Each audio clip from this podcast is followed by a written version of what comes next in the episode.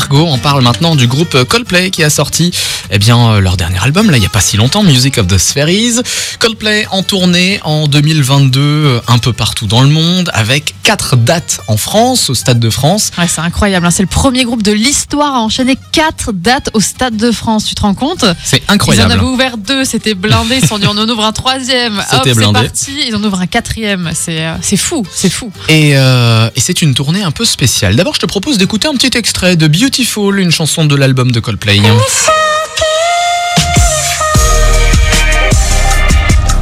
Alors c'est une tournée un peu spéciale puisque si vous allez voir Coldplay en concert pour euh, leur prochaine tournée, eh bien vous pourrez produire en même temps de l'électricité C'est pas vrai.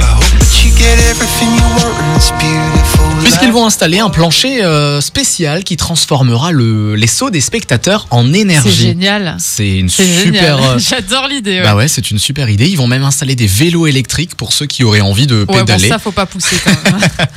C'est- un concert, hein, c'est déjà du sport. Alors si en plus on doit faire du vélo, laisse tomber. Et c'est pas tout, puisque le groupe va lui aussi créer de l'énergie verte entre guillemets. Enfin, ils vont pas créer de l'énergie, mais ils vont utiliser la toute première batterie spéciale euh, de spectacle rechargeable et démontable au monde, à la place d'habituels générateurs Mhm. euh, à diesel, à essence, etc. Oh, donc c'est une tournée écolo. C'est une tournée écolo pour le groupe Coldplay, tournée qui s'ouvre euh, l'année prochaine.